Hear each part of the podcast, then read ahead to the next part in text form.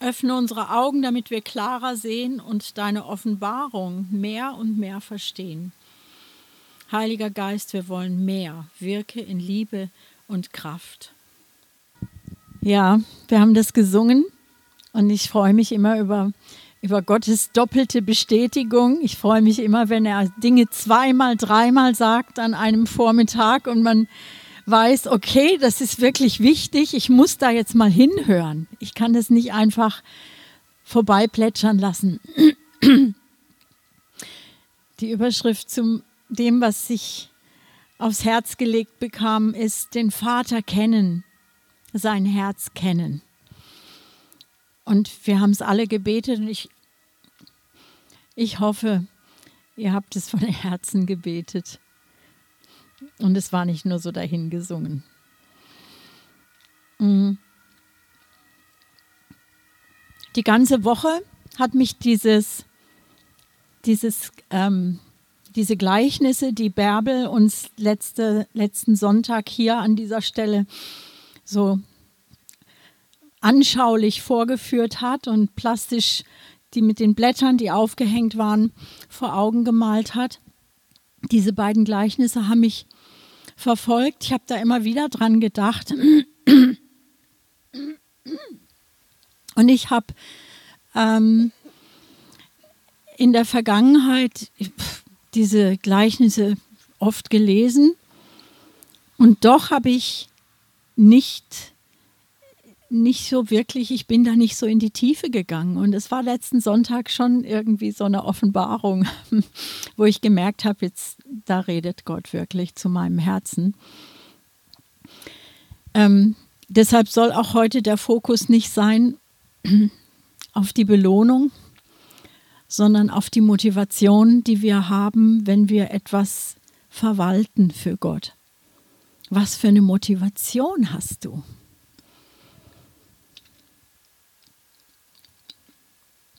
Da möchte ich drüber nachdenken mit euch.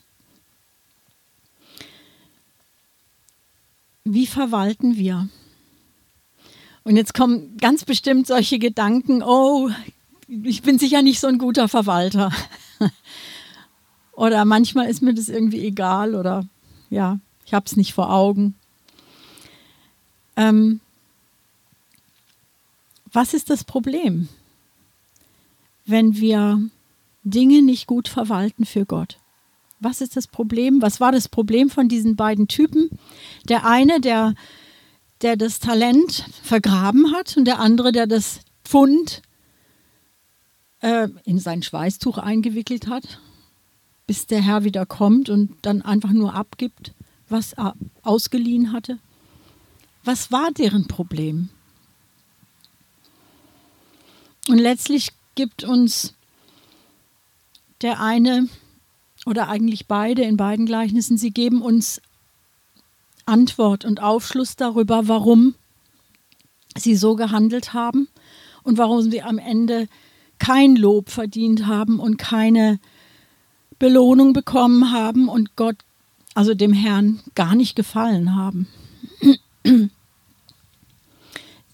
In Lukas 19, Vers 21 heißt es, denn ich fürchtete dich, weil du ein strenger Mann bist. Du nimmst, was du nicht hingelegt und du erntest, was du nicht gesät hast.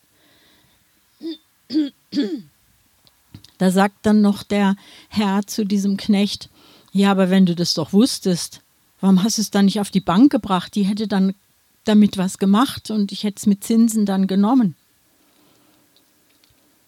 Also selbst wenn Gott so wäre, wie er da beschrieben wird von dem Knecht, wenn er so wäre, dann hat der Knecht trotzdem nicht richtig gehandelt. Er hatte also in doppeltem Sinn nicht die richtige Motivation, nicht die richtige Haltung.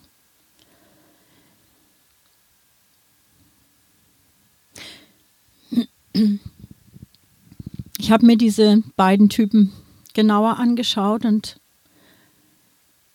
habe überlegt, was, was ist Ihr Problem? Was für ein Problem hatten Sie denn? Warum haben Sie so gehandelt? Und gibt es Situationen, in denen handle ich in denen auch so? Und was ist dann mein Problem? Warum mache ich das? Warum setze ich nicht alles ein? Warum halte ich zurück? Was ist mein Problem dabei? Und es ist gut, wenn wir darüber mal nachdenken. Was bremst mich aus? Was hält mich zurück? Alle meine Pfunde, alle meine Talente, alles einzusetzen und zu geben. Alles zu geben. Was hindert mich? Was ist es genau?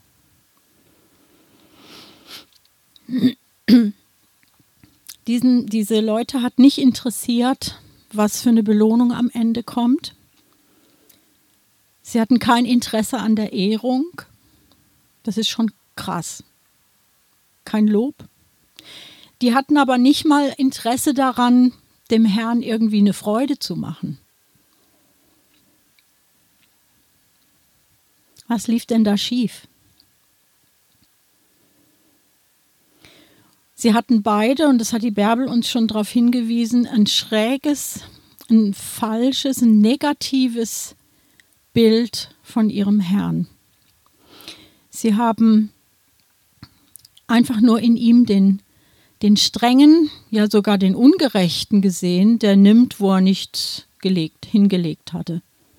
Der einfach nimmt. Und diese, diese Einstellung, die sie hatten, was sie auch äußerten, das lässt darauf schließen, dass sie keine Wertschätzung hatten für ihn und schon gar keine Liebe. Und der eine sagt eben, ich fürchtete dich. Eigentlich muss man sich vor so jemand fürchten. Und das so, das so handeln, dass man gerade noch so gut aus der Affäre kommt am Ende. Also hat er das aufbewahrt, dieses Pfund, und hat es ihm halt hinterher wiedergegeben. Keine gute Beziehung zwischen Knecht und Herrn. Und es geht tatsächlich nicht darum, einfach nur zu gehorchen und einfach sich nichts zu Schulden kommen zu lassen, es geht ja um viel mehr. Und da muss es zünden in unserem Herzen. Wenn sich in meinem Herz Langeweile auf, ausbreitet, Gleichtönigkeit, Situationen von Routine in meinem Christsein, dann bin ich in Gefahr dann bin ich in der Gefahr, am Ende alles wieder zu verlieren, was ich geschenkt bekam. Das ist die Aussage. Aber was zündet uns denn an? Was motiviert uns denn in unserer Nachfolge? Was lässt uns brennen, dass wir nicht nur Hörer, sondern auch Täter sind in dem, was wir empfangen. Wenn wir es multiplizieren, was, was bringt uns dazu, Frucht zu bringen? Wir kennen diesen, diese Verse aus Johannes 15, wo Jesus sagt, ihr müsst nur in mir bleiben, bleibt in mir und dann bringt ihr Frucht. Aber wie mache ich das? Wie bleibe ich in ihm? Wie geht es? Was ist der springende Punkt? So die größte Motivation, die Menschen hervorbringen, ist nicht, wenn eine große Belohnung lockt. Das kann motivieren, ja. Aber die größten Leistungen bringen Menschen hervor, wenn sie lieben. Ihr wisst vielleicht alle, wie das ist, wenn man verliebt ist. Nichts ist zu schwer. Nichts ist zu kompliziert. Man geht einfach durch. Man nimmt Unannehmlichkeiten auf sich, peinliches. Die Liebe ist stärker. Und auch Eltern wissen das. Sie wollen ihre Kinder vor Bösem bewahren. Sie wollen sie segnen. Sie wollen gut für sie sein. Sie wollen ihnen Gutes tun. Sie wollen, dass es ihnen gut geht. Elternliebe ist auch so stark, ja. Überhaupt Liebe wir haben diese Bilder von Gott bekommen, sogar im Natürlichen, damit wir wissen, Liebe ist eine ganz, ganz starke Kraft. Und das ist das, was letztendlich uns unsere Talente einsetzen lässt, unsere Pfunde vermehren lässt für unseren Herrn. Dann sind wir beflügelt, wenn wir ihn lieben. Aber wie, wie komme ich dazu, Gott zu lieben? Schüttet der Heilige Geist einfach so oben rein und dann ist es da, dann ist diese brennende Liebe da. Das Verrückte ist, es ist nicht so. Wir, wir fangen erstmal an.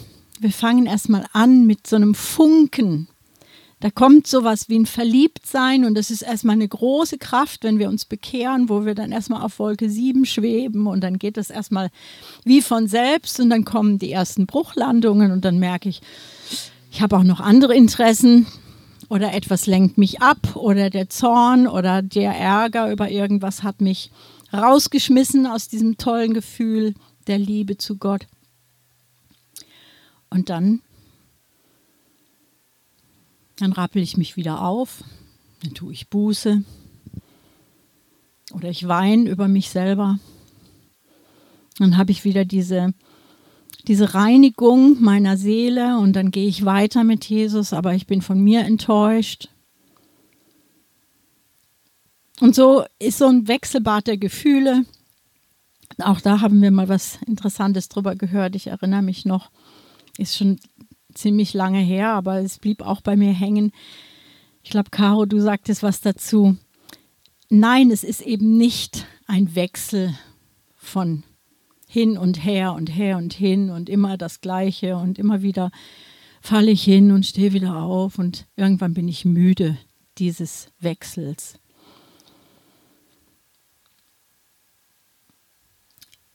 Ich habe eine Einsicht gewonnen und die ist, wenn ich Gott mehr kennenlerne, dann liebe ich ihn mehr.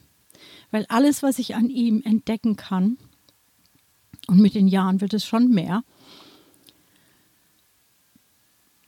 haut mich jedes Mal mehr um. Gott ist einfach nur gut. Und er ist, er ist so fantastisch, dass wenn ich ihn anschaue, wenn ich mich für ihn interessiere, wenn ich suche nach ihm, was ich da finde, es ist unglaublich schön. Und das ist, worauf ich euch Geschmack machen möchte.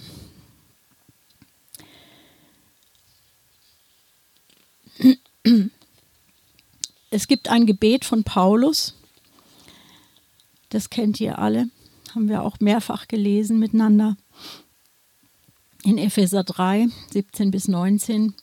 Da betet Paulus, dass der Christus durch den Glauben in euren Herzen wohne und ihr in Liebe gewurzelt und gegründet seid, damit ihr imstande seid, mit allen Heiligen völlig zu erfassen, was die Breite und die Länge und die Höhe und die Tiefe dessen ist und zu erkennen, die die Erkenntnis übersteigende Liebe des Christus, damit ihr erfüllt werdet zur ganzen Fülle Gottes.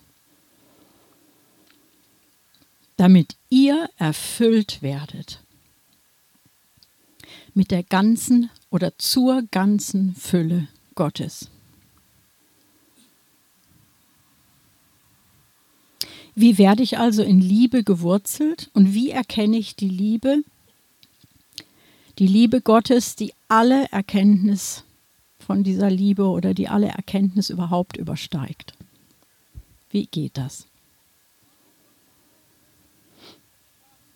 In Vers 17 ist die erste Voraussetzung und das ist, dass der Christus durch den Glauben in unseren Herzen wohnt.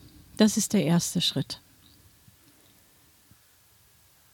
Gott möchte, dass Christus in unsere Herzen kommt und durch den Glauben dort wohnt, durch den Glauben wohlgemerkt.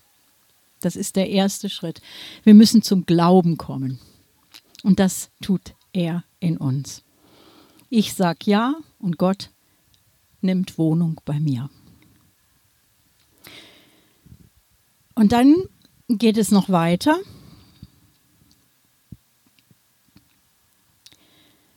Dann, also dann kommt überhaupt erstmal diese Öffnung des Herzens. Dann gehen die Augen auf, die Augen des Herzens.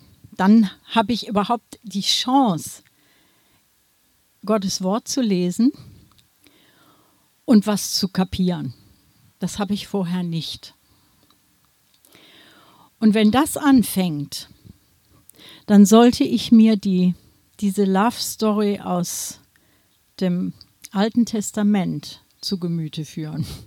Dann sollte ich mir mal anschauen, wie Gott mit Menschen umgeht. Und es fängt an gleich am Anfang. Das fängt mit den allerersten Menschen an. Das geht weiter über Noah und einer fast neuen Schöpfung. Immer wieder zeigt Gott sein Erbarmen. Er muss gerecht handeln, er muss Gericht üben, aber er zeigt auch sein Erbarmen und dass er nicht aufgibt. Und dann kommt das Volk Israel. Und das ist ja die, die Geschichte, über die so viel geschrieben wurde.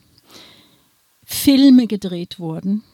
Die biblischen Filme wurden mehrfach immer wieder verfilmt, äh, die biblischen Geschichten, einfach weil sie so Ausdruck von Gottes Wesen sind, wie Gott mit seinem Volk umgeht.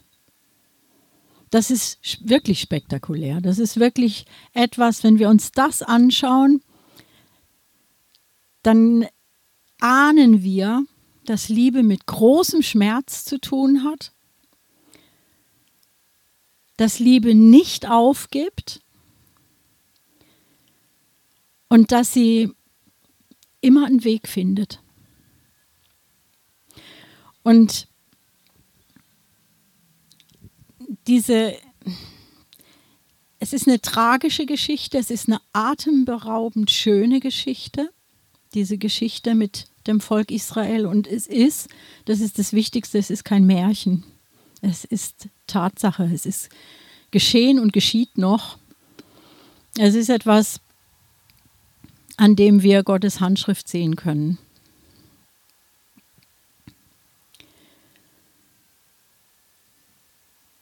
schmerzendes Erbarmen, großes Verlangen zu retten, zu heilen, zu befreien, zu berufen, zu befähigen, glücklich zu machen, mit sich zu vereinen. Und weil Gott diese Qualität von Liebe und Erbarmen ist und weil er durch und durch geduldig und barmherzig ist, aber auch gerecht und herrlich. Deshalb wollte er auch von Jesus nicht einfach Gehorsam und dass sein Plan klappt und Jesus sollte das mitspielen. Er soll, Jesus sollte nicht nur funktionieren, als er ihn auf die Erde sandte, sondern er sollte genau diese unglaubliche, leidensfähige Liebe haben und unter Beweis stellen, die der Vater hat. Der Vater wollte, dass Jesus so auftritt, dass jeder sehen kann, so ist der Vater. Er sollte die ganze Kraft des Vaters einsetzen und sollte sie einfach darstellen haben. Also nicht nur ein bisschen davon, sondern das volle Maß. Wenn Jesus in der Lage sein würde, die ganze Liebe Gottes im Leiden zum Ausdruck zu bringen, dann wäre er der richtige Bräutigam. Dann könnte Gott ihm die Braut geben und die ganze Welt zum Eigentum. Und Jesus, das wissen wir, er hat es geschafft. Er hat uns alle damit sprachlos gemacht und überzeugt mit dieser, mit dieser umwerfenden Liebe. Es gibt eine, eine Stelle im Johannesevangelium, nicht nur eine Stelle, im Johannesevangelium, das Johannesevangelium ist voll von diesen Aussagen, in denen Jesus klar macht, dass er, dass er das Abbild des, des lebendigen Gottes ist. Da heißt es in Kapitel 14, Vers 6, habe ich gerade heute Morgen nochmal gelesen, Jesus spricht, ich bin der Weg und die Wahrheit und das Leben. Niemand kommt zum Vater als nur durch mich. Wenn ihr mich erkannt habt, werdet ihr auch meinen Vater erkennen. Wenn ihr mich erkannt habt, werdet ihr auch meinen Vater erkennen. Und von jetzt an erkennt ihr ihn und habt ihn gesehen. Philippus spricht zu ihm seltsamerweise genau danach. Herr, zeig uns den Vater, und es genügt uns. Jesus spricht zu ihm, so lange Zeit bin ich bei euch und du hast mich nicht erkannt, Philippus. Wer mich gesehen hat, hat den Vater gesehen. Wie sagst du, zeig uns den Vater? Glaubst du nicht, dass ich in dem Vater bin und der Vater in mir ist? Die Worte, die ich zu euch rede, rede ich nicht von mir selbst. Der Vater aber, der in mir bleibt, tut seine Werke. Glaubt mir, dass ich in dem Vater bin und der Vater in mir ist.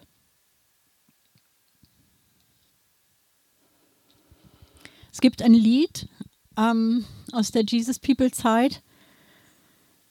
Ähm, da heißt es dann übersetzt, ähm, da fragt, da fragt Gott oder da wird es so ein bisschen nachempfunden, wie das wohl gewesen ist, als Jesus auf die Erde gesandt wurde. Da fragt der Vater Jesus, wärst du bereit, von einer Jungfrau geboren zu werden, am Ende im Verdacht, unehelich zu sein, schon als Kleinkind ständig auf der Flucht, ohne feste Bleibe?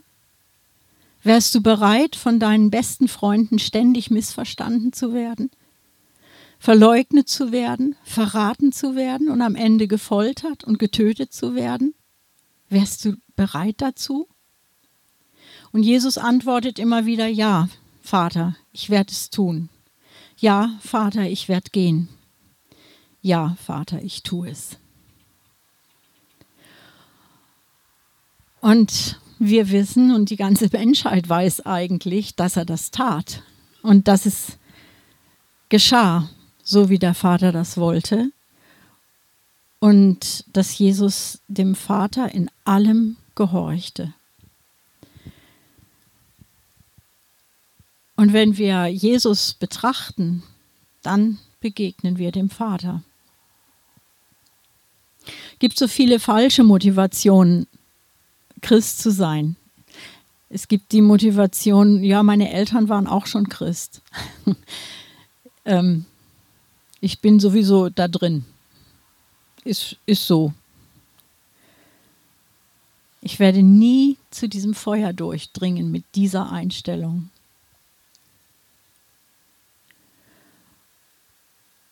Und du hast nie die Schönheit des Vaters mit eigenen Augen gesehen, wenn du nur deinen Eltern oder irgendwelchen Menschen hinterhergehst, die Jünger Jesu sind.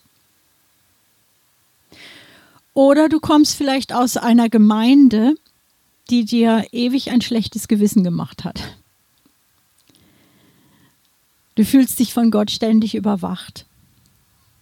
Wie so eine Drohne, die immer da ist die sieht, was du machst, auch ins Verborgene guckt. Natürlich guckt Gott ins Verborgene. Er sieht alles. Aber er ist nicht der Überwachungsgott. Es sind liebende Augen, die dich begleiten. Das ist was ganz anderes. Oder du hattest ein sehr liberales Elternhaus. Man ließ dich laufen und du fühltest dich manchmal oder vielleicht auch durchgängig unterschwellig immer schutzlos, haltlos, unwichtig. Und so gibt es noch verschiedene Möglichkeiten. Irgendeine wird für dich zutreffen, wo du in falscher Motivation ähm, dachtest, ja, Christian ist schon die richtige Wahl fürs Leben. Vielleicht warst du auch ein Kind zu viel zu Hause, so das fünfte Rad am Wagen gibt es auch. Oder du hattest, dein, dein Vater war nicht da, so wie bei mir in meinem Leben. Mein Vater war nicht anwesend. Meine Eltern hatten sich getrennt, da war ich knapp drei Jahre alt. Und solche Dinge, solche Umstände, die können mein, mein Bild von Gott, die Vorstellung, die ich habe von diesem Vater im Himmel, völlig verdrehen dass ich mir nicht vorstellen kann, ja, wie ist er denn wirklich? Und dass da eine, ein, ein, ein weißer Fleck ist, keine klare Aussage, kein, keine Überzeugung davon, wie der Vater ist. Und als ich zum Glauben kam, ähm, hat es noch ein paar Jahre gedauert. Ich hatte schon den Heiligen Geist. Ich habe in der Bibel gelesen. Ich habe all die Wahrheiten gelesen und habe sie von Geschwistern gehört, wie sie erzählten. Ich habe Zeugnisse gehört, ich habe Bücher gelesen mit Zeugnissen, wie, wie, was für ungewöhnliche Dinge Gott tun kann im Leben von Menschen und dass er uns alle liebt und so weiter. Und ich habe es aber im Kern nicht selber erlebt. Diese Liebe habe ich konnte gar nicht an mich ran, weil ich hatte ein da stand ein falsches Bild im Weg. Da stand eine falsche Information im Weg. Und Gott muss diese Lügen entlarven, mit denen wir leben. Und wir merken es nicht. Wir haben uns bekehrt, wir sind auf dem richtigen Weg, wir sind gerettet. Und doch ist da eine falsche Vorstellung, an der wir noch festhalten, die uns mitgeprägt hat, die auch unseren Charakter eine Zeit lang mitprägen durfte. Und das ich glaube, dass wir einer, einer sehr guten Zeit entgegengehen jetzt die nächsten Wochen. Wir haben vor, in die Tiefe zu gehen, miteinander auch als ganze Gemeinde, ähm, in die Tiefe zu gehen und zu, zu forschen, Gott, wo sind noch Lügen in meinem Leben? Wo ist da irgendwas, was ich mitgeschleppt habe und es gar nicht gemerkt habe? Und mir fehlt das Feuer. Mir fehlt die Motivation, weil ich diese falsche Sichtweise noch habe weil mich das noch nicht aus dem Sessel hebt, was ich von dir weiß. Es reicht noch nicht aus, um mein Leben tatsächlich zu verändern, um mich tatsächlich zu jemand zu machen, der multipliziert all das, was du mir schon in die Hand gegeben hast, der, draus, der was draus macht aus seiner Berufung. Ich ziehe mir die Jacke selber an, was ich da gerade gesagt habe. Ja, ich ich fühle mich noch nicht an dem Punkt, dass ich das wirklich alles einsetze. Ich möchte mehr von Gottes Herz erfahren. Ich möchte mehr verstehen. Mich hat es schon sehr berührt, ja, was ich, was ich ähm, erlebt habe oder auch was ich verstanden habe, wo ich das Wort Gottes gelesen habe und es hat mich wirklich gefetzt. Es hat mich wirklich, ja, es, ist noch, es sind Offenbarungen, die man bekommen muss. Es geht nicht mit Kopfwissen. Es geht nicht darum, dass ich die Verse kenne, wo sie stehen und weiß, ja, das ist Gottes Wort, ja, das stimmt. Sondern es geht darum, dass es mein Herz einfach aus diesen Verknöcherungen, aus diesen Verhärtungen, aus diesen eingefahrenen Gleisen rausholt. Und dass es mich lebendig macht in ein, einen neuen Menschen.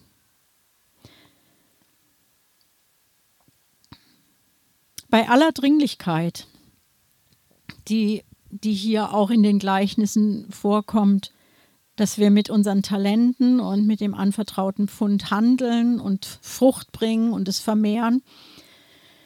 Letztlich geht es um die Freundschaft und um die Einheit mit dem Vater.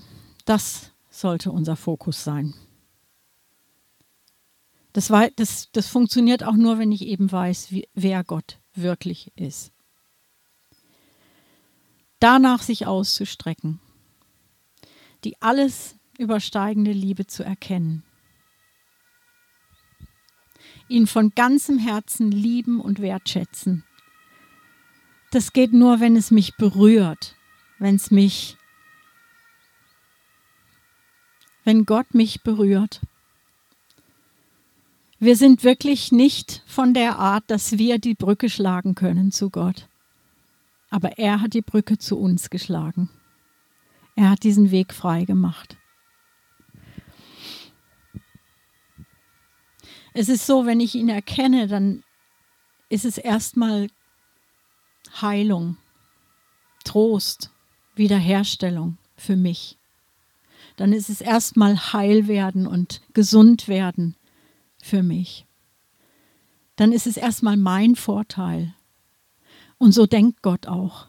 Und das musste ich lange, da habe ich lange gebraucht, um das zu begreifen. Es geht erstmal darum, mich zu retten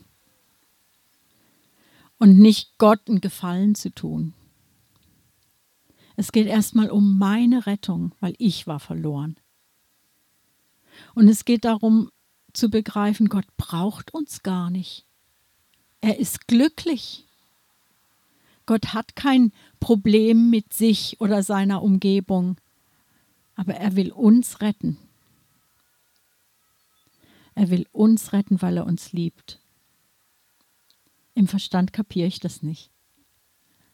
Aber er, er hat einen, einen Plan, der ist uneigennützig. Er will uns retten, weil er uns liebt.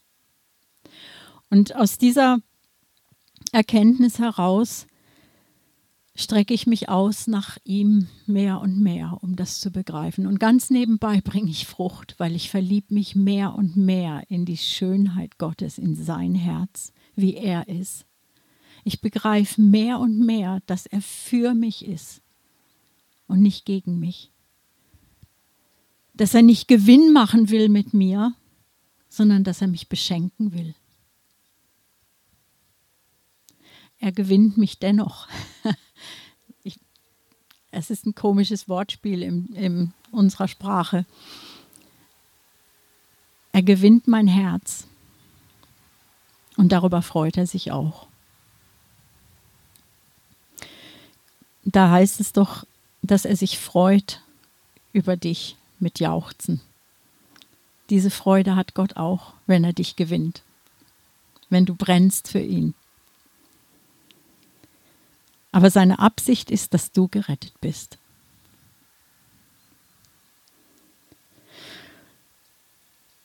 Wenn das unser Fokus ist, wenn wir da hingekommen sind, dann werden wir gelöst sein, dann werden wir Befreite sein.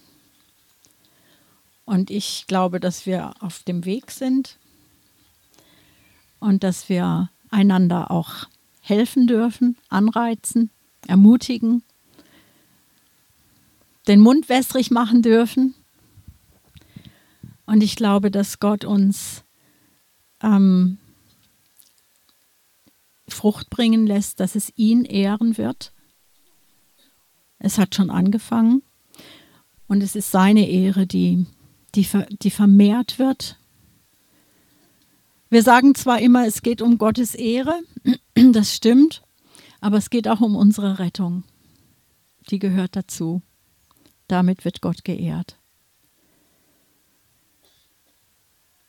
Vater, ich, ich bete, dass du uns mehr Offenbarung gibst, wie wir gesungen haben, mehr Offenbarung über dein Herz. Führ uns an das Herz des Vaters, Heiliger Geist.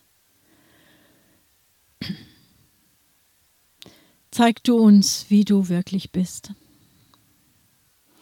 Und ich werde nicht müde, das immer wieder zu beten, weil ich weiß, dass wir da noch, dass wir da noch Lücken haben. Und ich bete, dass du uns da raushebst, dass du uns erfüllst noch mehr mit dieser Erkenntnis deiner alle Erkenntnis übersteigenden Liebe. Und dass es in uns bewirkt, dass wir übersprudeln dass wir überschäumen, dass es an uns sichtbar wird, so wie du gewollt hast, wie du es auch gesagt hast, Du zeigst uns den Vater und wir zeigen dich, Jesus. Du wirst offenbar in uns. Danke, dass du für diese Einheit gebetet hast, dass du gebetet hast, dass wir eins sind, so wie du mit dem Vater eins bist, dass wir eins sind mit dir. Und das bete ich auch. Danke. Danke, Vater. Amen.